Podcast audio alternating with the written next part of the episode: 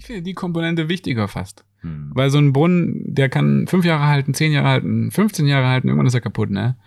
Und dann muss du ihn reparieren. Aber mit den Leuten zusammenzukommen generell mal, sich auszutauschen, Netzwerke zu machen, zusammen Dinge auf die Beine zu stellen, gemeinsam sich zu engagieren, ja, gemeinsam freudvolle Momente auszutauschen und auf diese Art und Weise diese Nachricht von, von Wasser für alle, alle für Wasser, den Umgang damit und so weiter, zu transportieren, ja, das ist doch vielleicht viel nachhaltiger. Wenn wir heute mit, mit Football for Wash zum Beispiel oder mit diesem Dance for Wash und den verschiedenen Ansätzen, die wir da haben, jetzt auch bei Viva Con Agua Uganda zum Beispiel, ja, also mit, mit diesen universellen Sprachen, Musik, Kunst, Sport an Schulen gehen und die anmalen, mit denen Workshops machen und so weiter und so fort, das vergessen die vielleicht nie.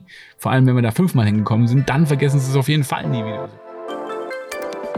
Moin und willkommen zu einer neuen Folge vom Hamburg Podcast. Ich bin Patrick und immer Dienstag stelle ich euch richtig coole Hamburger vor, die jeder von euch kennen sollte. Heute bei uns zu Gast ist Benjamin Adrian. Benjamin hat 2006 seine Profifußballkarriere beim FC St. Pauli beendet, weil er ein Jahr vorher, nämlich 2005, den Verein Viva Con Agua gegründet hat. Alle für Wasser, Wasser für alle ist das Motto und das Ziel weltweiter Zugang zu sauberem Trinkwasser und sanitärer Grundversorgung. 2009 wurde Benny für sein Engagement sogar mit dem Bundesverdienstkreuz am Bande ausgezeichnet, obwohl er zu dem Zeitpunkt noch gar nicht 40 Jahre alt war, was eigentlich so das erforderliche Mindestalter ist. Es war super spannend zu hören, wie sich Viva Conactor über die Jahre entwickelt hat und ich wünsche euch jetzt ganz viel Spaß beim Zuhören. Moin Benny. Moin. Wie geht's dir? Gut. Wo kommst du her? Ich komme von zu Hause. Ich komme gerade äh, von einem Meeting tatsächlich. Wir haben relativ ist ein bisschen auch spät dran, sorry, leicht verspätet. Das ist okay. Was ist das denn hier? Ist das die U-Bahn, die über uns drüber fährt? Keine Ahnung, höre ich das erste Mal, aber wahrscheinlich. Okay. ähm, ja, kommt von daheim. Da hatten wir heute Elefantinnenrunde.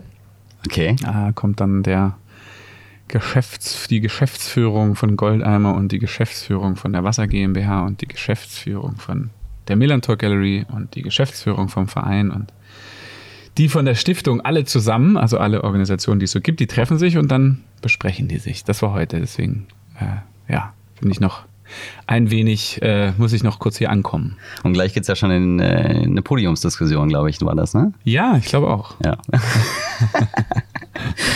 cool. Ähm, bevor wir reinstarten, ähm, habe ich äh, erstmal sechs Fragen an dich. Okay. Sechs Hamburg-Fragen.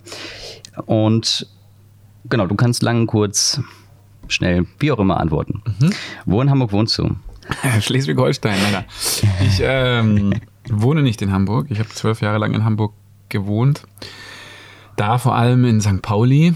Und dann nach vielen, vielen, vielen Jahren bin ich rausgezogen und jetzt haben wir so eine kleine Kommune in Rheinbeek. In Rheinbeek. In dem beschaulichen Rheinbeek Sehr beim Sachsenwald.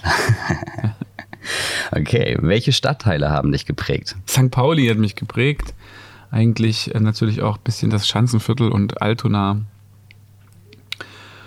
Ansonsten nicht so viel, ehrlich gesagt, weil für mich war Hamburg immer ein, dann doch ein sehr überschaubarer Radius. Da habe ich mich aufgehalten, das sind meine Freunde, das ist meine Arbeit. Mhm. Und dann gibt es so ein paar Stadtteile, die ich selten gesehen habe, so wie Barmbek oder Uhlenhorst. Oder so. Wo wir jetzt hier gerade sind. Genau. Wir sind gerade bei der Hamburg Media School. Wo sind wir jetzt gerade? In Barmbek. Ist das Barmbek? Ja, ne? Ah, ja. Guck mal. Roter Klinkerstein. ja, kann so, man auch machen. Nee, es gibt, ja, schön, es gibt ja viele schöne Ecken das in Hamburg, auf jeden Fall. Also, äh, aber für mich war es eben so, ich bin dann ja von Anfang an auch sehr stark über den Fußball und so war mein St. Mhm. Pauli-Bezug einfach da und dann hat man da auch alles und irgendwie ist es da dann doch am Ende doch am schönsten. Von daher, äh, wenn ich einen Stadtteil nennen muss, dann ist es sicherlich St. Pauli. Du bist ja in Stuttgart geboren und bist du durch die Fußballgeschichte dann nach Hamburg gezogen? Genau. Also zum St. Pauli? Ah, okay. Ja, richtig. Alles ich war ja noch kurz ein Jahr in Braunschweig und dann ähm, konnte ich Gott sei Dank von Braunschweig weiter in den Norden nach Hamburg damals, um hier Fußball zu spielen. Kommen wir auch nochmal drauf. Was ist dein Standard-Fortbewegungsmittel? Na, jetzt gerade mein neues Motorrad. Ich habe seit kurzem ein Motorrad und jetzt bewege ich mich gerade sehr gerne mit dem durch die Gegend, weil es einfach dann doch am meisten Spaß macht und sehr viel schneller ist mein, als mit dem Auto, weil man ja den Verkehr dann da so umfahren kann. Ich wohne ja in Rheinbeck, das heißt, mhm. ich habe jetzt nach Barmbek oder nach St. Pauli oder so, muss ich halt da ungefähr eine halbe Stunde fahren und mit dem Auto nervt das komplett Jetzt bin ich, habe ich mir eigentlich ganz gut auch angewöhnt, dann mit den öffentlichen Verkehrsmitteln zu fahren, weil man die Zeit dann auch nutzen kann, um so E-Mails zu schreiben oder was zu lesen oder so. Aber seit kurzem habe ich ein Motorrad und ja, jetzt scheint die Sonne, dann fahre ich mit dem Moped. Wenn du in Hamburg noch wohnen würdest, dann wäre es wahrscheinlich das Fahrrad. Ja, auf jeden Fall mit dem Fahrrad. Ja, dann ja. mit dem Fahrrad. Ich fahre auch, wenn ich die öffentlichen Verkehrsmittel nutze, dann habe ich auch mein Fahrrad dabei. Da habe ich mhm. so ein mhm. Klapprad.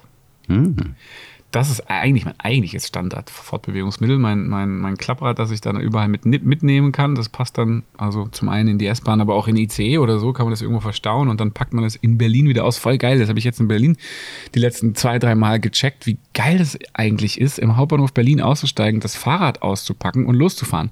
Und wenn du dann so checkst, so Google Maps mäßig, wie, wie weit ist von A nach B, dann ist es halt mit dem Rad eine Minute langsamer als mit dem mhm. Auto oder so. Und du siehst aber die ganze Stadt und lernst die Zusammenhänge besser kennen. Das war immer mein Problem in Berlin. Ich habe immer nicht gecheckt, wie hängt, das, wie hängt jetzt Kreuzberg mit Schöneberg zusammen und wo ist eigentlich dieses Neukölln oder so ähnlich. Mhm. Und jetzt mit dem Fahrrad versteht man die Zusammenhänge, die räumlichen Zusammenhänge sehr viel besser, als wenn man sich mit der U-Bahn oder mit einem Taxi fortbewegt. Von daher, ähm, ja, das ist auf jeden Fall mein eigentliches Lieblingsfortbewegungsmittel, mein Klapprad. Und äh, was ist das Beste, was dir in Hamburg passiert ist? Auch wahrscheinlich die Geburt meines Sohnes zum Beispiel. Der ist in Altona geboren, das ist schon eine Weile her. Meine Tochter ist vor kurzem geboren, die ist in Rheinbeck geboren, aber mein Sohn in Hamburg. Von daher war das auf jeden Fall ganz weit vorne. Und äh, welches Gebäude oder Bauwerk ist dein persönliches Hamburg-Wahrzeichen? Naja, ist ja schon eigentlich auch das Millantor ein bisschen. Ne? Also das alte Millantor-Stadion, ja, das ist leider abgerissen, ein abgerissenes Wahrzeichen. Aber ähm, ansonsten ist es, ist es das alte Millantor, äh, das es heute so nicht mehr gibt. Und äh, ja, ansonsten finde ich den, den Fernsehturm auch gut, weil irgendwie klar ist, da wo der Fernsehturm ist, da fühle ich mich auch zu Hause. Das sind meine Freunde oder so. Den sieht man schon von weitem. Den sieht man auch ziemlich gut aus dem Stadion. Genau, der ist da unweit davon. Und was ist dein Lieblingsplätzchen in Hamburg? Ach, irgendwas am Wasser, glaube ich. Wenn es geht, gerne auch irgendwo an der Elbe vor allem. Ich mag zum Beispiel, ach, was ich auch ganz gerne mag, zum Beispiel ist der Wagenbau. Äh, ich weiß mhm. auch nicht, aber da verbinde ich sehr viele Erinnerungen mit. Da haben viele Sachen stattgefunden, vor allem früher. War schon lange nicht mehr da, ehrlich gesagt. Sollten wir wieder hingehen. Aber der Wagenbau ist irgendwie auch so ein Herzensort für mich. Oder das Knust. Ja, ansonsten alles, was mit Wasser in der Nähe ist, in Hamburg ist es auch cool. Dann ist jetzt ja eigentlich mal interessant, was du, also wir reden ja gleich über Viva Con Aqua, aber was hast du eigentlich vor Viva Con Aqua gemacht? Also das war ja 2005, ähm, hast du Viva Con Aqua gegründet. Was ist, was hat der Benny denn davor so getrieben?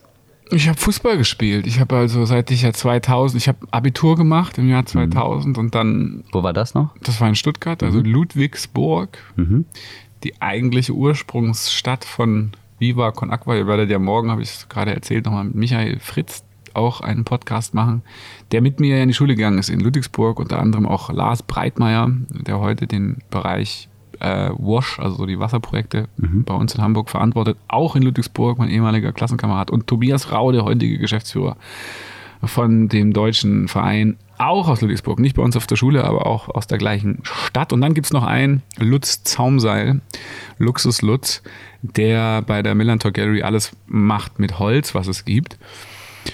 Der auch aus Ludwigsburg kommt. Von daher ähm, sind heute also tatsächlich Leute, die seit vielen Jahren Viva Con Aqua in Hamburg machen, alle aus Ludwigsburg, wo äh, dann sozusagen der geheime Ursprung von Viva Con Aqua eigentlich ist. Und da bin ich zur Schule gegangen, habe da Abi gemacht und äh, habe ja da schon relativ, also Fußball gespielt, schon, schon in der ganzen Jugendzeit, also sehr engagiert ähm, und viel und so und mh, mm, dann nach der, nach dem Abi bin ich dann, war ich dann Profi beim VfB. Erst bei den Amateuren, dann bei den Profis oder Lizenzmannschaft, dann bin ich zu Braunschweig ein Jahr und dann bin ich zum FC St. Pauli. Also ja, das war mein Beruf damals. Ich habe dann zweimal versucht zu studieren. Einmal wurde ich dann exmatrikuliert, ähm, beziehungsweise nee, einmal, ja, einmal, einmal bin ich dann umgezogen, genau, von Stuttgart. Dann war das so, hat das keinen Sinn mehr gemacht. Das andere Mal habe ich mich angemeldet, habe dann das erste Semester voll ernst genommen, habe so Logik war dann so, habe ich gelernt und äh, konnte das dann alles. Und dann kam so eine Nachricht, ja, dass ich, dass jetzt die nächsten Themen freigeschaltet sind und dass Logik nicht prüfungsrelevant ist. Dann dachte ich, könnte mich mal, ey. Und äh, dann war das auch wieder dahin. Das heißt, ich habe zweimal ein Semester oder so studiert und bin dann beides Mal wieder exmatrikuliert worden oder habe das auch selber gemacht äh, einmal. Ja, und hm. so halt. Und dann, das, das war so mein Beruf damals, ja. Bin so hin und her getingelt, mich mit Fußball beschäftigt. Und ähm, dein Vater ist ja ist, ist Trainer gewesen, ne? Und der, der hat dich wahrscheinlich dann auch so zum Fußball gebracht äh, damals, oder? Ja, das denkt man immer, ist aber bei mir tatsächlich eigentlich ganz anders. Hm, woran ich mich immer da erinnern kann, was mein Vater mir früh gesagt hat, war, mach was ordentliches. Spiel nicht Fußball, ja. Ich habe also auf meinen Vater gehört dann irgendwann. Ja, nee, im Ernst. Also dadurch, dass mein Dad halt auch im Fußball war, hatte der jetzt nicht so diesen Ehrgeiz für mich oder so. Also man kennt das ja so, ne? So dieses, weiß ich nicht, die, die, der Vater, der so halt derbe ehrgeizig ist auch für seinen Sohn oder sowas. Das war bei mir jetzt nicht so. Also der mhm. hat, auch wenn ich Fußball gespielt hat, hat er selber auch jetzt meistens selber auch gespielt oder so. Also war jetzt auch nicht so, dass der dann da die dann die ganze Zeit dabei war. Aber natürlich war Fußball ein Thema bei uns zu Hause. Und sicherlich, vielleicht habe ich da auch irgendwie das, die Affinität oder das Talent oder sowas bestimmt davon auch ein bisschen abbekommen. Ähm, Wobei, das hat das eine manchmal mit dem anderen gar nichts zu tun. Mein, mein Sohn spielt so ein bisschen Fußball. Also der ist bei SC Sternschanze, nicht so derbe, also nicht so derbe leistungsmotiviert, aber hat da Bock, mit den Jungs da zu kicken und so. Und da gibt es der beste Spieler in der Mannschaft, ne? Der, dessen Vater, der ist komplett unsportlich, hat nichts mit Fußball zu tun, aber der hat so einen sechsjährigen, naja, seit der, gut, jetzt ist er schon ein bisschen älter, aber der, seit der klein ist, ist es halt so volles Megatalent. Und man denkt so, wo hat er das eigentlich her? Von daher, das hat ja das eine mit dem anderen manchmal gar nichts so zu tun. Bei mir war es, wie gesagt, so, dass äh, mein Dad sich da eher, ja, mich darauf vorbereitet hat, dass Fußball nicht alles ist. Ähm, und dann auch, ich habe sehr früh auch mal aufgehört, Fußball zu spielen und so. Mhm. Ich war so mit, ja, das ist eine lustige Geschichte bei mir. Da, ähm, ich habe zwar dann, war dann ein Nationalspieler und bin später Profi geworden noch und alles, aber habe mit 17 oder so mal komplett aufgehört. Habe mal ein Jahr lang gar nicht gespielt vor dem, vor dem Hintergrund oder mit dem Vorwand, äh, dass ich mich aufs Abitur konzentrieren will, stimmt natürlich nicht. Der eigentliche Grund war, dass ich damals wahrscheinlich einfach zu viel ge Dinge getan habe, über die ich jetzt gar nicht so genau direkt eingehen will, aber so einfach andere Interessen hatte, außer Fußball. Und äh, dann habe ich einfach mal aufgehört und so. Und dann habe ich aber irgendwann nach einem Dreivierteljahr gar nichts machen und so gemerkt, so ja, aber irgendwie fehlt auch was und habe dann wieder angefangen und bin dann also trotzdem nochmal in beruflich da reingerutscht. Ähm, ja, aber wenn jemand gesagt hat, ach, du bist doch der Fußballer, dann war das immer so, ja, ich glaube nicht. Also ehrlich gesagt, so wie das, was man damit verbindet, ist wahrscheinlich eher nicht so. Äh, ich kann mich erinnern an meinem Comeback in Anführungszeichen nach diesem Jahr Pause. Wir hatten so einen strengen Jugendleiter, ne? Der hat immer gesagt, keine langen Haare, äh, keine, keine ähm, Ketten. Den gibt es immer noch. Der ist, der ist jetzt bei Red Bull Leipzig. Frieder Schroff, schöne Grüße. Äh, guter Mann, der hat immer darauf geachtet, dass Disziplin herrscht, keine Ohrringe und so. Und dann hatte ich äh, sozusagen bei einem Hallenturnier, war mein erstes Turnier, als ich wieder zurückgekommen bin. Ich habe gespielt mit langen Haaren, zwei Zöpfen, so wie Pippi Langstrumpf, einem Schuh rot und dem anderen grün. Zwei verschiedenfarbige Schuhe. So bin ich in diesem Turnier wieder zurückgekommen. Ähm, das war damals auch eine Art von Statement sozusagen. Ähm, ja, ja, von daher habe ich dann ein ambivalentes Verhältnis zu dem ganzen Sport und auch zu dem, äh, habe da eine bewegte Geschichte, aber habe es am Ende dann doch auch nochmal, ja, sechs Jahre dann beruflich gemacht. Stelle ich, mir, stell ich mir aufregend vor, so eine Fußballkarriere und dann halt auch vor allem aus St. Pauli. War St. Pauli als Verein was ganz anderes als VfB? Ja, auf jeden Fall. Ist es noch immer. Also St. Pauli, glaube ich, äh, ist Nein, einzigartig. Das gibt es nicht nochmal so.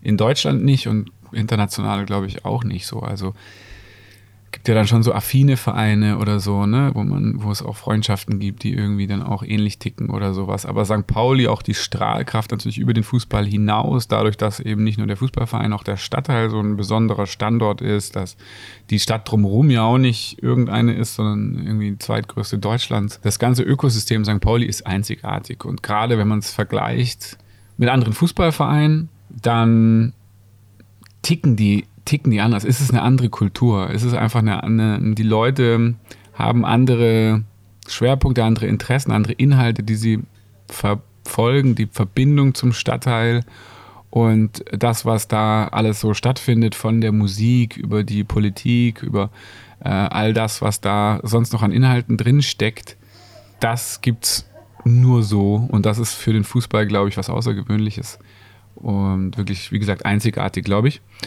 Von daher war das für mich, war halt auch klar dann irgendwann, als ich aufgehört habe, ich will nirgendwo anders mehr spielen, egal jetzt. Also es war dann natürlich auch klar, dass jetzt nicht mehr Real Madrid anruft oder so, ne? Aber es kam für mich damals nicht in Frage, zu irgendwie so zu Wackerburghausen oder irgendwie bei irgendeinem anderen Verein nochmal zu spielen, mhm. weil klar war, St. Pauli ist, ist auch, war für mich auch so die bestmögliche Verbindung zwischen auf der einen Seite dem beruflichen Fußballding und auf der anderen Seite so meine privaten mhm. Tendenzen oder Interessen.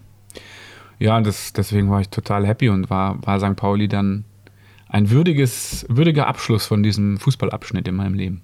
Wie alt warst du, als der Abschnitt zu Ende war? Das war dann 2006 letztendlich, als hm. dann der, der, die professionelle, der Profis, ich habe dann nochmal, hab dann ein bisschen Pause gemacht, habe noch mal kurz bei der zweiten Mannschaft ein bisschen hm. rumgekickt, so 2007, aber hm. eigentlich 2006 war dann der Einschnitt hm. auf Profi.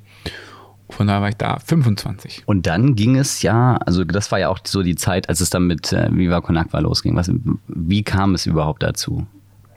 Ja, Viva Con Agua 2005 nach einem Trainingslager ist es ja entstanden. So, ne? Dann ähm, Ach stimmt, das war ja mit, äh, mit St. Pauli. Ja, wir waren auf Kuba mhm. und dann kamen wir zurück und dann war die Frage, wie geht's dann, war wiederum, also ich habe ja dann irgendwann äh, dann von Vertrag zu Vertrag überlegt, wie geht mein Leben weiter, so, ne, war dann mhm. so flexibel.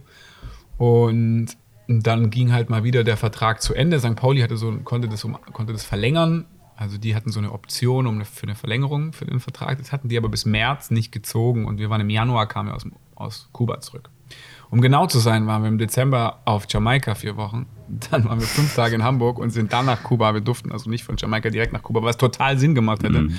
Aber wir waren in Jamaika im Urlaub, Marcel Ego und ich, sind dann nach Hamburg gekommen, waren fünf Tage im Training und sind dann nach Kuba geflogen. Macht keinen Sinn, war aber so. Und das heißt so, und dann waren wir da in Kuba im Trainingslager und das war so Dezember, Januar und dann war es März, ne, danach. Und das heißt, ich war gerade noch so aufgefüllt von Sonne und bla und anderer Lebensstil und alles drum und dran. Und dann war es März und der Vertrag war halt noch nicht verlängert und der wäre halt im Juni ausgelaufen. Also drei Monate vorher. Und dann war, und dann gab es halt so, so einen Moment, habe ich glaube ich auch schon mal erzählt, wo ich dann halt, wo wir dann eines Tages, ich mir dann überlegt habe, okay, jetzt, das war's, ich höre auf, geil, das, ich höre auf im Juni, so, ich gehe auf Weltreise, ich mache soziale Projekte auf der Welt. Und mir morgens so eine Weltkarte gekauft, mit einer Freundin beim Frühstück mir das so angeguckt und so, wo ich hinfliegen will, die Stops, so All Around the World Ticket. Und habe es am Nachmittag Boller erzählt, Fabian Boll. Ich kann mich da noch erinnern, ich glaube, die können sich da nicht mehr dran erinnern, aber für mich ist so abgespeichert, dass ich ihm das dann gesagt habe, sagen so, hey, ich habe das entschieden, ich höre auf. Und der so, ey, warte mal, warte mal, ich habe mit Stani geredet, der will, dass du verlängerst. Der hat aber noch nicht mit mir darüber geredet. Mm. Und hat dann am selben Abend nach dem Training Stani bei mir angerufen. Und am nächsten Tag habe ich Stalin getroffen. Das war so innerhalb von 24 Stunden. Mhm. Ich höre auf, lass alles los und Stani mit so einem Vertrag auf, ich will aber, dass du ein Jahr weiterspielst. Ja, das war so die Gemengenlage. Und dann habe ich da daraufhin dann mir eine Bedenkzeit erbeten. Nicht erzählt von meinen Weltreiseplänen natürlich. Ich habe da ein bisschen gepokert und habe dann zwei, drei Wochen mir Bedenkzeit erbeten. Und in der Zeit ist die Idee gereift. In der mhm. sozusagen diese beiden Optionen und das Spannungsfeld zwischen den beiden war so, warte mal, lass es mal miteinander verbinden. So. Ähm, ja, am Ende war es, genau, war es eigentlich der, der Mittelweg oder die Verbindung zwischen diesen beiden Polen. Ähm, das dann in den drei Wochen dafür zugeführt hat, dass ich angefangen habe zu recherchieren, Kuba, was geht da, hm, hm, mit der Welthungerhilfe, dann die Welthungerhilfe da gefunden, die da verschiedene Projekte gemacht hat. Das war auch in, in, in der Zeit, dass du auf ja, die ja, Welthungerhilfe Ja, ja, ja, das ist auf Kuba. Ich habe geguckt, was für ein Projekt kann man auf Kuba machen, mhm. wo wir da gerade waren. So. Mhm. Und ähm, dann, dann war da halt die Welthungerhilfe mit verschiedenen Projekten und ein, äh, eigentlich zwei, um genau zu sein. Eins war so ein Agrikulturprojekt und eins war Trinkwasserspender in Kindergärten. Das hatten sie 2004, also ein Jahr vorher, mhm. hatten sie es durchgeführt zusammen mit der Stadt Hamburg. Und es war so, hä? Die haben mit der Stadt Hamburg 2004 150 oder 120 Kindergärten ausgestattet mit Trinkwasserspendern.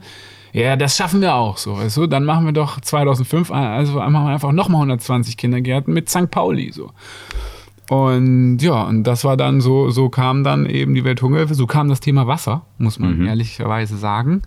Weil die Ursprungsidee war nicht, wir wollen was, ich will was für Wasser machen. Die Ursprungsidee war, lass mit dem Fußballverein und mit den ganzen Sachen und den Optionen und den Mehrwerten, die wir da haben, die Überschuss, die Prominenten, die Unternehmen, all Ganz das, Netzwerk. die Fans mhm. und so mhm. weiter, lass uns das nutzen, um was in Kuba zu machen. Mhm. Und das ist der Aufhänger. Und dann kam die Recherche und die Welthungerhilfe als einzige letzte NGO, die man da noch finden konnte, weil Fidel Castro damals ja gesagt hat, wir wollen keine staatlichen Entwicklungshilfegelder mehr haben, nur noch private. Und die Welthungerhilfe war aber so angesehen, dass die dort vor Ort noch immer willkommen war. Und so war das eine, die letzte oder eine der letzten, die noch vertreten war. Und so kam das dann. Und dann haben wir gesagt, okay, cool, dann, dann sind das so. Das heißt, ja, nach drei Wochen bin ich dann also zu Stani zurück und hab schon, du kennst du so manchmal so, hast du so ein Bauch, also so ein Bauchgefühl, so, so, so ein, wie so ein so, so heiß irgendwo im Solarplexus-Bereich oder so, wo man so merkt, so, Alter, was geht ab, das könnte geil werden. Ja, und dann wollte ich schnell den Vertrag unterschreiben, um Viva Con Aqua zu machen, ehrlich gesagt. Das war so ein bisschen, naja, das hat ja dann im dem darauffolgenden Jahr der Trainer irgendwie auch mitgeschnitten, dass mir Viva Con Aqua wichtiger war als Fußball. Mhm. Weswegen dann ja ein Jahr später dann Schluss war. Und das, das war dann, das war dann ein Jahr, wo ich halt mehr Viva Con Aqua gemacht habe als trainiert. Muss man mal ehrlicherweise zugeben. Aber ist ja okay. Ist der Name auch schon in der Zeit, äh, schon in diesen drei Wochen entstanden oder dann in dem, in dem Laufe der Zeit, als du dich dann da richtig dann raufgestürzt hast? Das war noch, das war noch ein leicht anderes Logo am Anfang. Mhm. Der, das war so ein Trinkwasserspender, so ein komischer Trinkwasserspender so. Und da war, da war die, da war Viva St. Pauli hat eigentlich die größere Rolle gespielt. Und dazwischen war so Con Agua de in klein. Ja, ähm, und das war angelehnt an die damalige Marketingkampagne Viva St. Pauli vom FC St. Pauli. Die haben Viva St. Pauli gemacht und haben damit den deutschen Marketingpreis gewonnen, weil wir diese Reise gemacht haben, weil die, die Merchandise so im Che-Stil und viele Castro-Mützen auf St. Pauli und so. Und alles war halt Viva St. Pauli, Kampf der Drittklassigkeit. Das war der Slogan. Und dann war halt so, okay, Viva St. Pauli, alles klar, wir machen Viva con Agua de St. Pauli. So. Und dann irgendwann blieb noch das Viva con Agua so dann, wie man es heute kennt, stehen, aber da unten drunter findet man ja auch St. Pauli, wobei man da, manchmal findet man da auch Kassel, Stuttgart, Berlin, Zürich, Kalifornien, Kampala oder Kathmandu, je nachdem. Aber St. Pauli, da kommt es eigentlich her. Steht das auf den, auf den Flaschen? Oder nee, da steht, das sind die Vereine, das Logo, von denen du redest. Ne? Ja, die, oder die verschiedenen Crews oder so. Ne? Also, mhm. Also wir haben hier so eine Flasche, da steht dann da Viva Con Agua, hier steht jetzt Mineralwasser, aber eigentlich steht ja dann hier, das ist St. Pauli mhm. oder irgendwas anderes. Stuttgart steht auch manchmal drauf. Also ah, da haben okay. sie die Crews, weißt du, diese ganzen Local Crews mhm. oder Vereine oder Schweiz oder Österreich oder so, je nachdem, wo dann die entsprechenden Aktivisten sind, dann packen die da ihr, ihre Local Crew da drunter. Also auch in über 50 Städten ist das ja schon so, ne? Dass es, dass es irgendwie so eine, diese, diese Gruppen gibt, diese Crews gibt. Ja, 55 nur in Deutschland, glaube ich. Das, das war so mein letzter Stand. Und dann natürlich auch noch darüber hinaus. Also das ist auf jeden Fall, hat sich dann irgendwann, hat sich das dann so ergeben, ja. Das, ist eine krasse Dynamik irgendwann dann geworden und gewesen, als es dann plötzlich, also nur am Anfang gab es so Hamburg, also St. Pauli, und dann gab es irgendwann so, okay, mein Kumpel Tobi, von dem ich gerade erzählt habe, aus Ludwigsburg, der heutige Geschäftsführer, der kam nach Hamburg, weil er gesagt hat, ich weiß eh nicht so genau, ich muss jetzt studieren, ich komme nach Hamburg, weil das finde ich mega geil, was wir mit Viva Con Agua da rocken können. Kam er nach Hamburg, konnte aber hier nicht studieren, sondern konnte dann nur in Kiel studieren, was er studieren wollte. Ist dann halt nach Kiel. Er hat gesagt, ja gut, dann mache ich halt Viva Knackbar in Kiel. Dann, das war sozusagen die erste Stadt außerhalb Hamburgs. Und der, der gute Malte Schremmer war ja auch in Kiel, der heutige, der Gründer von Goldeimer, zwischendurch Trembrennen gemacht und so. Malte halt, der auch aus Kiel kommt. Ja, der war dann halt schnell an Bord. So. Beide, also Hauke und Malte, die beiden Schremmer-Brüder, Legenden, die waren von Anfang an in Kiel dabei. So. Und dann der gute Marcel Sievert, Kumpel von denen, der war halt dann in Berlin und hat gesagt, ey, das, was ihr in Kiel könnt, das kann ich in Berlin schon lange. So. Ja, und so ging es dann. Und dann irgendwann war dann plötzlich so, ey, wir sind in Kassel. So, wir machen die krassesten Partys. Und dann irgendwann ging es immer weiter. Und ja, dann irgendwann haben wir den Überblick verloren und dann waren es 55 in Deutschland und sieben in der Schweiz und fünf in Österreich und dann halt in Uganda oder in Mosambik oder in Südafrika oder so nachdem das dann mit den äh, Trinkwasserspendern ähm, in Kuba quasi dann durch war und ihr das geschafft habt, wie hast du dir dann die nächsten Ziele gesetzt? Hattest du dann schon was im Kopf? Also okay, es, muss, es geht jetzt auf jeden Fall um Wasser und jetzt ähm, geht es auch gleich um, um Brunnen bauen oder war das noch alles weit weg zu dem nee, ich glaube, Wasser war dann irgendwie klar auch als Schwerpunkt, äh, als, als inhaltlicher Projektschwerpunkt war dann Wasser gesetzt nach dem ersten Jahr, das war schon ein interessanter Punkt, so, weil mein Vertrag dann ging zu Ende. Ich habe dann gesagt, okay, bla, dann, dann war es das jetzt, dann höre ich jetzt auf so. Und dann war schon die Frage, hm, das war ja noch ganz am Anfang, ne? das war so ein Jahr. Und da war schon die Frage, inwiefern hat das Auswirkungen, dass ich nicht mehr Fußball spiele auf Viva Con Aqua? Ist das schlecht oder gut oder egal? So, das war so eine Frage, kommen wir über diese Hürde? Dann haben wir auch dann erst den Verein gegründet. Also nachdem das Projekt in Kuba abgeschlossen war, dann haben wir gesagt, nee, wir wollen aber weitermachen. Wir machen jetzt einen Verein, wir gründen einen eigenen Verein und wir würden gerne weitermachen. Das war ein kritischer Punkt. War unklar, ob das klappt oder nicht. Aber hat geklappt und der inhaltliche, die Brücke war dann zu sagen, also guck mal, Welthungerhilfe ist ja ein geiler Partner, die sind in 48 Ländern aktiv oder so damals gewesen und dann war so, okay, mit denen arbeiten wir weiter, aber nach, dem, nach Kuba gehen wir jetzt mal dorthin, wo das Wasserproblem noch ein krasseres Problem ist. Also in Kuba ist auch nicht cool hier und da und man kann damit dann gute Projekte konnten wir damit machen, aber es gibt natürlich noch Orte, wo das, die Krise da mit dem Wasser noch krasser ist. So. Mhm. Und dann deswegen war irgendwie klar, wir müssen also auch, da kommt der afrikanische Kontinent natürlich sofort äh, an den Start. Und ich hatte ehrlich gesagt aus dieser ich hatte nicht so, ich kannte Afrika jetzt noch nicht so viel. Ich war noch nicht so viel hm. in irgendeinem, also hatte aber aus, aus dieser Jamaika-Reise halt Äthiopien so auf dem Zettel. Mhm. Weil Jamaika, Rastas, diese hm. ganze Back to Africa-Bewegung, mhm. diese Rastafari-Ding und so, wo halt klar ist, okay, Äthiopien, natürlich die Geschichte mit Haile Selassie, also Rastafari Selassie, der den Rastas dieses Land geschenkt hat in Äthiopien und was halt äh, sozusagen ein heiliges Land ist für die Rastas. Ja, was mich beeindruckt hat, weil na, Rasta ist ne, die Kultur, Reggae äh, und so weiter, ist natürlich etwas, was eine unglaubliche Strahlkraft hat, so kulturell. Und was mhm. ja eigentlich auch vom Ding her ein sehr positiver Vibe mhm. ist. Jetzt gibt es natürlich sehr viele, die sagen, es ist schon politisch überhaupt nicht korrekt und Dancehall und so weiter, schon klar. Aber äh, hat mich beeindruckt, einfach zu sagen, es ist eine spirituelle Bewegung, mhm. die international über die Musik so positiv eigentlich beeinflusst. Und das hat mich ja dann in, in Jamaika so getriggert. Äh, und dann war irgendwie klar, oh, Äthiopien ist für die das heilige Land, wegen Rastafari Selassie und auch weil Äthiopien das einzige Land war und ist, das nie kolonialisiert war, zwar kurz besetzt von Italienern, aber nie kolonialisiert. Das heißt, das ist irgendwie ein ganz besonderes Land. Und dann war halt irgendwann so, ja klar gibt es in Äthiopien Wasserprobleme und ja klar, die Welthungerhilfe da Projekte. Deswegen war so ein bisschen so, Ehrlich gesagt waren die Rastas. Jetzt ist es die raus. Rastas. Ich habe es noch nie gesagt. Aber die Rastas sind ehrlich gesagt der Grund, warum wir dann als nächstes Äthiopien gemacht haben. Wir haben aber nicht nur Äthiopien gemacht, sondern wir haben gesagt, es gibt äh, inhaltlich ist die Brücke die Millenniumsziele. Welthungerhilfe hat damals die Millenniumsziele aus dem Jahr 2000, das was heute die Sustainable Development Goals sind, mhm. äh, haben die in 2000 haben die ja gesagt, wir müssen also die Armut halbieren bis 2015 und so weiter und so fort und haben also hat die UN hat es damals ja rausgegeben und die Welthungerhilfe hat gesagt, wir realisieren an äh, X, weiß ich gar nicht mehr, zwölf oder so äh, Orten auf der ganzen Welt zeigen wir, wie es aussieht, wenn die Millenniumsziele umgesetzt werden. Da haben die dann so eine Millenniumskampagne gemacht. Und haben wir gesagt, ey, cool, überall dort in diesen Millenniumsdörfern, die ihr da macht, wo kein Wasser ist, das wollen wir unterstützen. Das wollen wir schaffen. Und dann war Äthiopien eins dabei und dann war äh, Benin und Nicaragua und Tadschikistan, ist kein Scherz. ähm, und da muss mir jetzt jemand helfen. Ich glaube Ecuador und so weiter. Das waren so die, die Millenniumsdörfer, wo, wo die gesagt haben, ja, da gibt es eine Wasserkomponente, die könnt ihr übernehmen. So.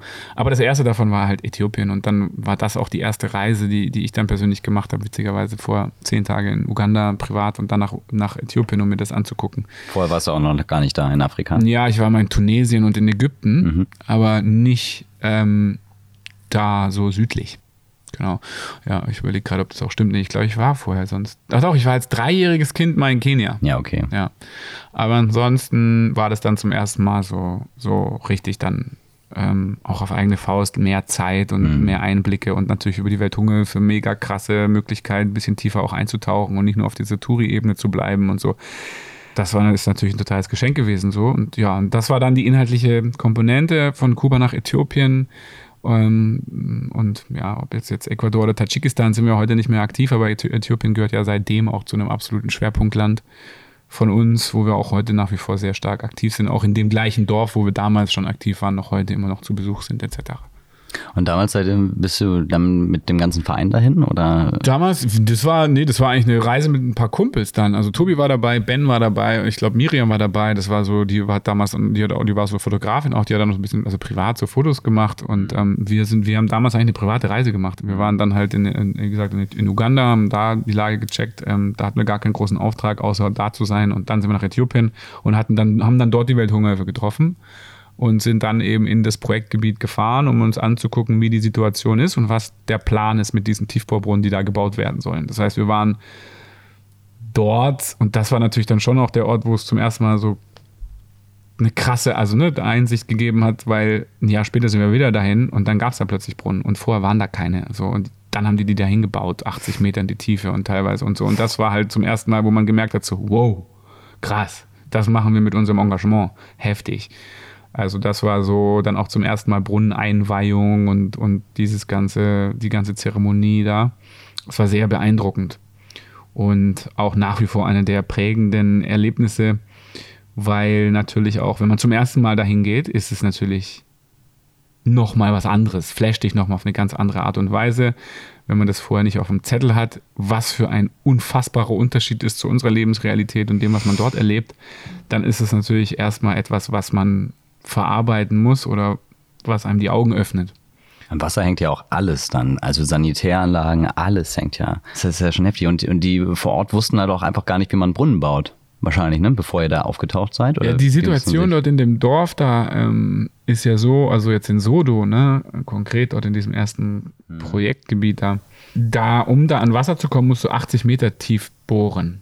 Das heißt, selbst wenn die wissen, was zu tun ist, kann man das alleine nicht machen. Das heißt, du brauchst da ein Bohrgerät, brauchst da einen Ach, Bohrer. Okay, das ist dann echt so ein, so ein richtiges Gerät. Ja, also eine richtig, Maschine. Ja. ja. Also ein LKW mit so einem aufgebauten ja. Aufsatz. Das haben wir mittlerweile, haben wir ja auch so ein quasi eigenes oder haben wir selber eins äh, gespendet bekommen. Johns Rick, der ist so angemalt, sieht voll geil aus, muss ich mal reinziehen. Der geil. ist jetzt in der Amhara-Region da äh, unterwegs und macht einen Brunnen nach dem anderen. Toi, toi, toi. Aber das heißt, du brauchst, und der bohrt halt bis zu 200 Meter.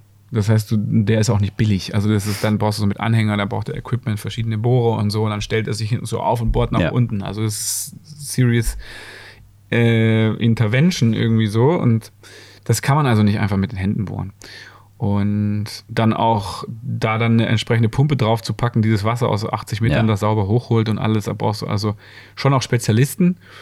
Und die Community kommt dann mit ins Spiel, um rauszufinden, wo müssen die Brunnen stehen, auch wie werden sie danach gewartet und wie äh, sammeln wir zum Beispiel von jedem, der das nutzt, entsprechend einen kleinen Wassercent ein, damit es mhm. nachher die Reparatur bezahlt werden kann. Und außerdem, mhm. was für sonstige Trainings brauchen wir eigentlich, damit das Wasser zwar nicht nur sauber aus dem Brunnen rauskommt, sondern auch wenn wir es trinken, immer noch sauber ist. Ja, also bei 80 Prozent der Fälle äh, haben die herausgefunden, gibt es teilweise leichte, teilweise auch schwerere Verkeimung wieder, nachdem die das Wasser aus dem Brunnen geholt haben. Also Post-Collection Contamination, äh, weil das dann eben nicht entsprechend äh, hygienisch behandelt oder also dann weitergeführt wird. Also dann ist die Cherrycan dreckig oder die Hände sind dreckig oder der Eimer ist whatever. So, ne? dann.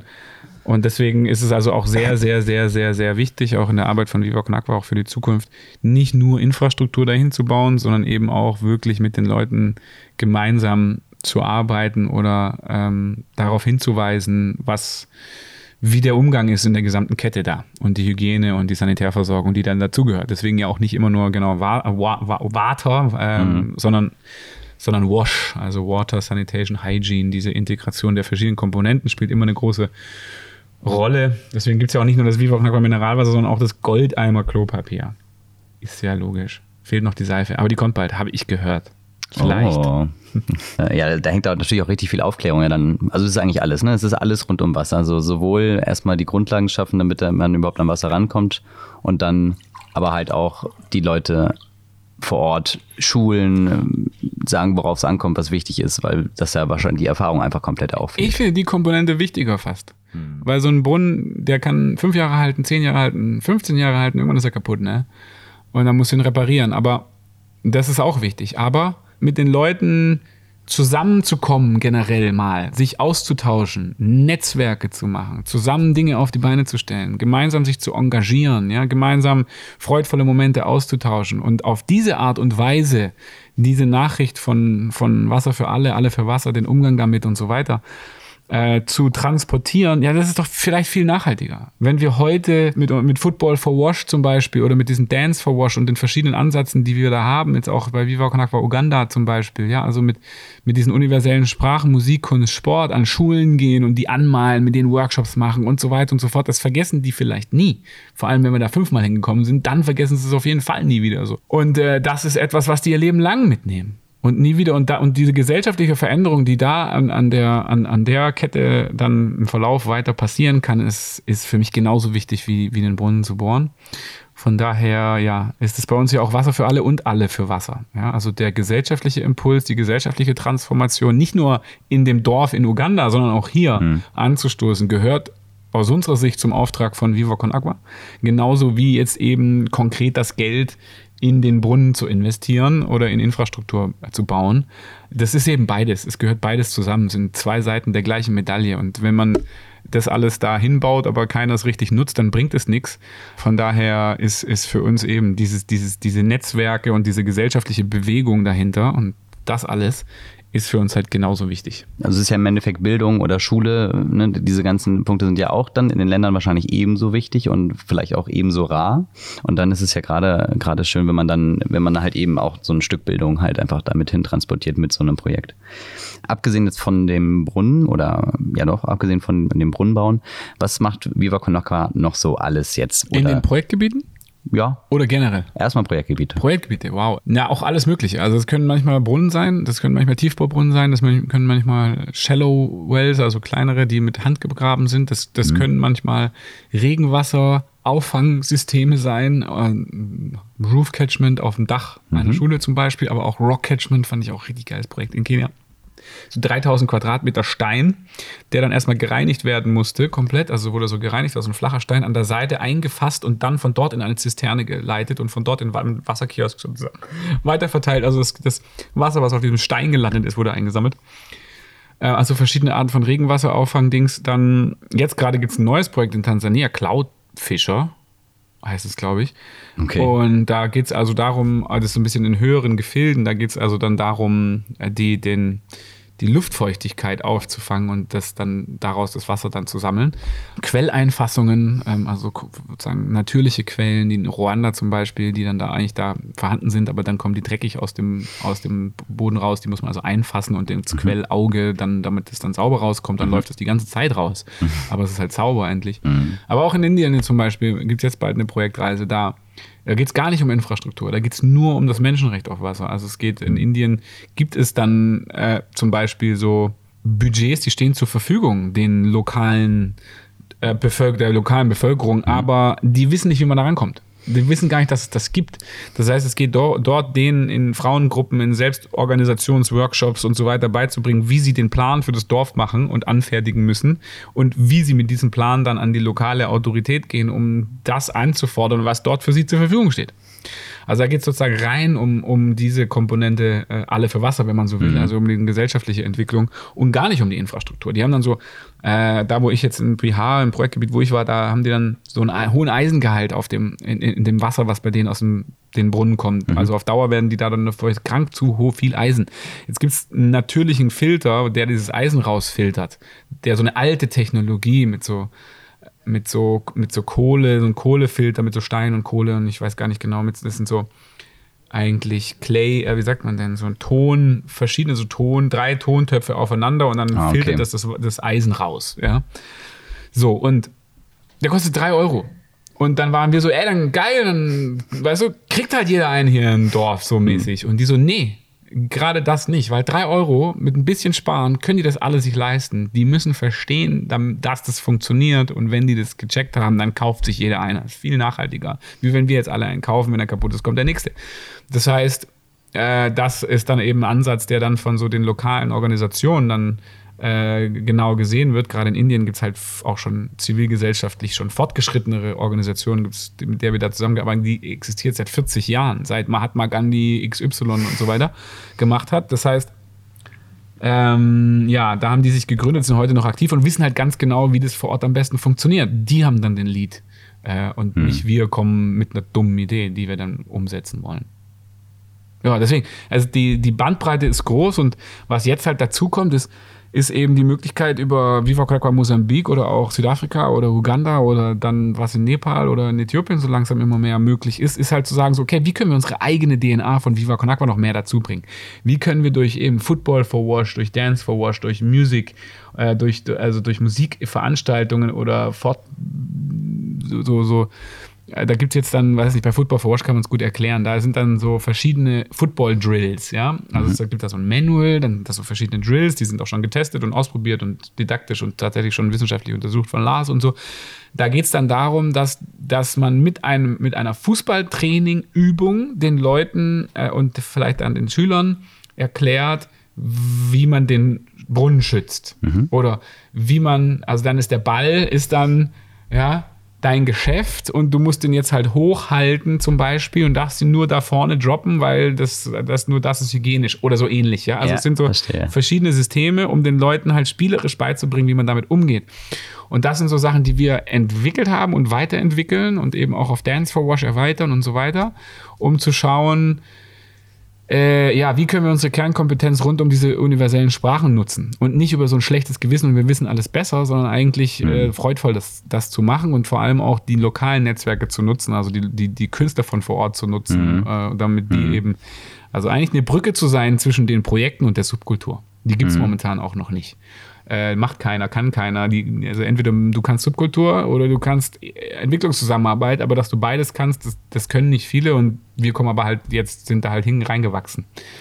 Und ähm, ja, deswegen, da haben wir so spezielle Sachen, die so langsam dämmern und die wir jetzt halt mehr und mehr ausprobieren. Und ähm, gerade durch Viva Konakwa in Uganda und, äh, und äh, dann dort, als die ja als eigene Organisation dort existiert, eben langsam, langsam uns da ausprobieren. Ja, und andere machen das mit so einem schlechten Gewissen. Da gibt so, es gibt so ein Ding, das ist voll fies. Soll ich es erzählen? Ja, Haben wir noch Zeit? Ja, heraus. Der heißt Community-Led Total Sanitation, ne? CLTS ist so ein Ansatz, also Community-Led Total Sanitation. Okay. Dieser ganze EZ-Bereich, der lebt durch Abkürzungen, ja, also Entwicklungszusammenarbeit. Die sind alle, das machen alle so Abkürzungen. Also CLTS, Community-Led Total Sanitation. Wie geht das? Ein das ist total anerkannt, machen ganz viele Organisationen. Es geht um Sanitärversorgung. Und ist getestet und funktioniert. Ja, der, ein großes Element davon ist Shamewalk.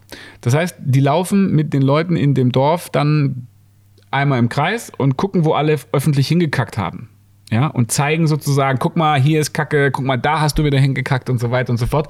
Danach macht es keiner mehr, weil sich alle so schämen und ein schlechtes Gewissen haben und schuld, sich schuldig fühlen. Ja, funktioniert also. Mhm. Ist nur was, wo wir sagen, give a shit. Machen wir nicht. Wollen wir nicht. Ja. Wir wollen das mit einem guten Gefühl machen. Das ist sozusagen ein Ansatz, den wir äh, so äh, nicht, nicht, das sind nur um ein Beispiel zu nennen, ja, wo ja. wir sagen, es gibt so klassische Sachen, die wollen wir aber nicht machen. Wir wollen auch nicht in Deutschland Geld sammeln mit so einem armen afrikanischen Kind. Ja, funktioniert, machen wir trotzdem nicht.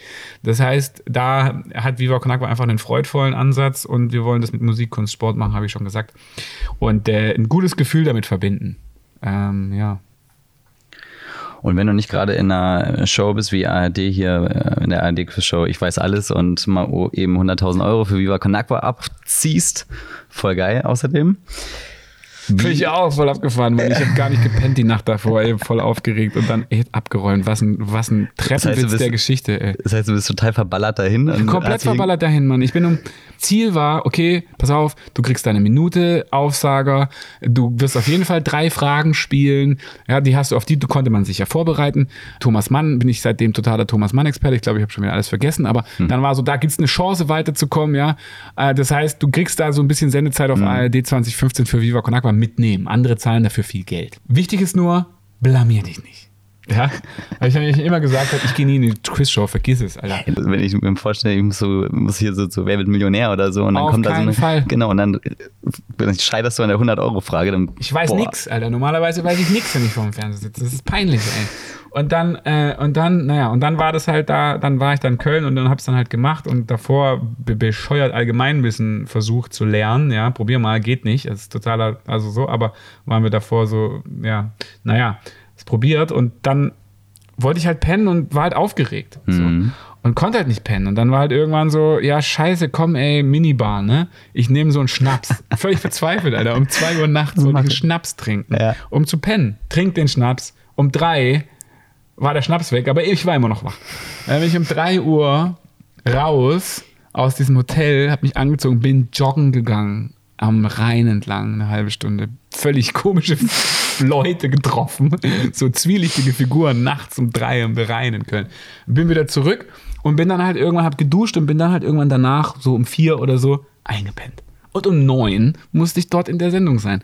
Dementsprechend kam ich da an. Naja, das war die Vorbereitung auf den ganzen Lachs. Und dann waren da ja nur so Super-Experten. Die haben ja alle schon Quiz-Sendungen gewonnen oder waren so und haben so eigene Quiz-Plattformen und waren halt alle so hyperintelligent. Und ich war so, what the fuck, Alter. Was habe ich getan? Ja, und naja, und dann habe ich am Ende den Scheiß gewonnen. Das war, also es war, es war krass äh, zwischen sozusagen, was erwartet man von sowas und was kommt raus, so eine Diskrepanz dazwischen, das habe ich noch nie erlebt, völlig abgefahren. Aber ja, seitdem hat Viva Knacker 100.000 Euro mehr und ich habe meine Quizkarriere an den Nagel gehängt. Direkt mit der ersten Sendung. Genau. Aber gut, ja, man soll aufhören, wenn es am schönsten Aber ist. Aber ne? hallo, die schwerste Quizsendung Europas abgeräumt, Feierabend. Gar kein Problem.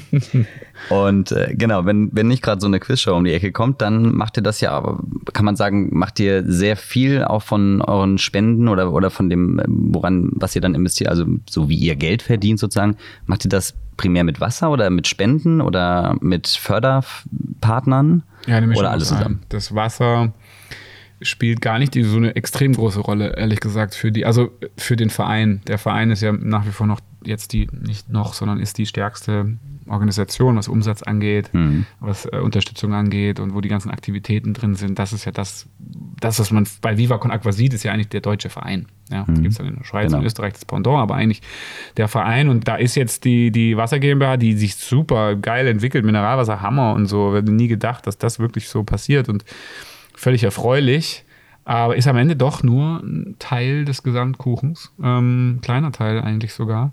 Und am Ende gibt es dann dort halt eine Mischung aus Unternehmensspenden, privaten Spenden, Aktionen, Pfandbecher natürlich ein Riesenthema, mhm.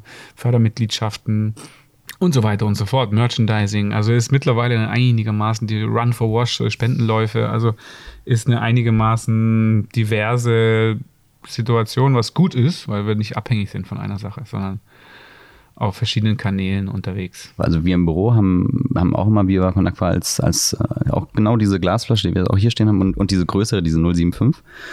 Und da finde ich halt geil, weil witzigerweise mache ich auch die Getränkebestellung bei uns. Und da finde ich es find halt auch witzig. Ist immer gut, die Leute, die die Getränkebestellung machen und die an der Bar, wenn man die beide kennt. Genau, das ist immer das Beste. Ich finde es halt so cool, du kannst einerseits kannst du da, also fühlt sich schon mal gut an, Viva Con Aqua auszuwählen, äh, statt den ganzen anderen Herstellern.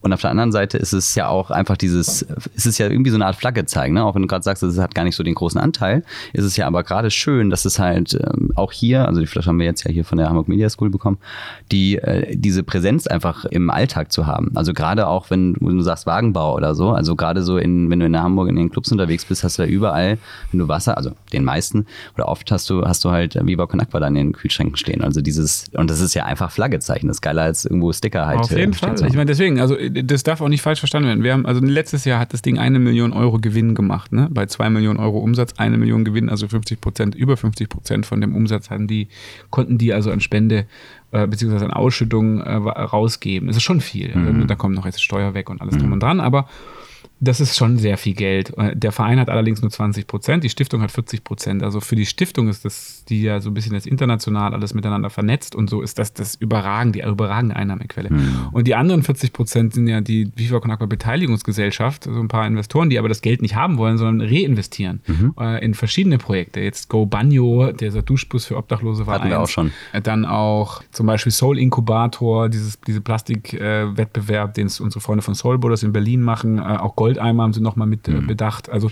die cool. wollen also alles, was da kommt, wieder reinvestieren in andere soziale Projekte. Teilweise auch dann, jetzt haben wir mit dem so ein Wasserfilter aus Uganda, Spouts, äh, da wo sie mitmachen, also für Viva Con Aqua Uganda. Das heißt, äh, ja, ja, also da kommt schon auch richtig Kohle für mhm. Viva Con Aqua Verein, mhm. Stiftung ähm, und auch vor allem für dann nochmal auch für die Investoren, die das wiederum äh, weiterleiten sozusagen. Aber natürlich krass ist halt die, die Aufmerksamkeit, die dadurch. Natürlich wurden wir auch anders ernst genommen, als du plötzlich. Also es ist halt auch so, ah, okay, ihr habt also auch eine GmbH, ja. Also mhm. ihr habt auch, okay. ihr habt sozusagen auch ein Produkt auf dem Markt, ja. Und nicht nur so, ihr seid, ihr, ihr seid doch alles Hippies und tragt Birkenstock, geht weg. Man, man hat eine andere, man wird auch anders in anderen Kreisen auch ein bisschen anders ernst genommen. Und natürlich jetzt, ey, wir dieses Jahr planen wir, wie es aussieht, wir haben ja heute erzählt, wir saßen ja gerade zusammen und es werden vermutlich dieses Jahr 36 Millionen Flaschen davon verkauft. Das sind 36 mal Millionen die Internetadresse mit der Möglichkeit, tiefer einzutauchen in das gesamte Netzwerk und selber aktiv zu werden. Das ist das, was wir damit schaffen wollen, dass wir Leute in diesem Markt äh, mit einer Nachricht erreichen, die sonst dort nicht vertreten ist und eine soziale Alternative sind. Nichtsdestotrotz sind wir ja alle der Meinung, dass natürlich, nicht nur der Meinung, das ist Fakt, dass Leitungswasser trinken viel ökologischer ist. Das heißt, mhm. wir sagen ja niemandem, bitte trink das mhm. Mineralwasser. Das ist nur, wenn du Mineralwasser haben willst, dann zumindest Viva Con Agua. Aber ehrlich gesagt, Leitungswasser ist ökologisch viel besser. Und das ist auch etwas, was wir versuchen jetzt zum wiederholten Male auf unseren Flaschen tatsächlich als trojanisches Pferd in diesen Markt hineinzurufen, zu sagen, äh, das wirklich zu schauen, wie kriegen wir das sogar auf der Flasche integriert, dass da irgendwie deutlich draufsteht, trink mich nur im Notfall. Leitungswasser ist eigentlich die bessere Alternative, weil, genau, klingt komisch, ist aber so, das ist so eine, also ne, ist ein bisschen paradox, aber das sind so, versuchen wir jetzt miteinander zu verbinden, mhm. zu sagen, so, ey, wir wollen den größtmöglichen Marktanteil an diesem Mineralwassermarkt und ihn gleichzeitig abschaffen. Benny, das war ein wunderbares Gespräch mit dir. Schön, dass wir das hier hinbekommen haben, so zwischen Tür und Angel. Du hast jetzt das letzte Wort. Ja, weiß ich jetzt auch nicht genau. Ich, mir ist gerade aufgefallen, da stehen noch ganz viele Sachen, über die wir gar nicht geredet haben. Kannst du, ähm, da kannst, kannst du uns aufs Hänger nehmen. Da kannst du ja dann nochmal noch mal mit meinem äh, Freund und Kupferstecher Michael Fritz drüber reden. Ähm, ansonsten kann ich dir noch ganz viele andere tolle Gesprächspartner ans Herz legen, wie zum Beispiel Goldeimer und ansonsten die, den restlichen Kosmos rund um Viva Con Aqua, weil das ist das, was es eigentlich ausmacht, dass es halt nicht um eine Person geht, sondern dass es um Netzwerk geht, um so viele Verbindungen geht und äh, so viele ja, Beziehungen und, und Positivität, die da unterwegs ist. Das ist das, was Viva Con Aqua ausmacht. Und bei aller, weiß ich nicht, ich finde es immer nur wichtig, dass Leute auch noch immer checken, so, ey, wir freuen uns noch immer über jede Unterstützung. Wir freuen uns über jeden, der mhm. mitmachen will und der dabei sein will oder der seine eigenen Möglichkeiten in, im Rahmen von Viva Con Aqua mit einsetzen will. Weil noch immer gibt es da viel, viel, viel zu tun, um den Menschen Zugang zu sauberem Trinkwasser zu organisieren und vor allem auch, um einfach ein Gewicht auf der guten Seite dieser Welt zu sein. Und ja, gemeinsam ist das, macht es auch mehr Spaß.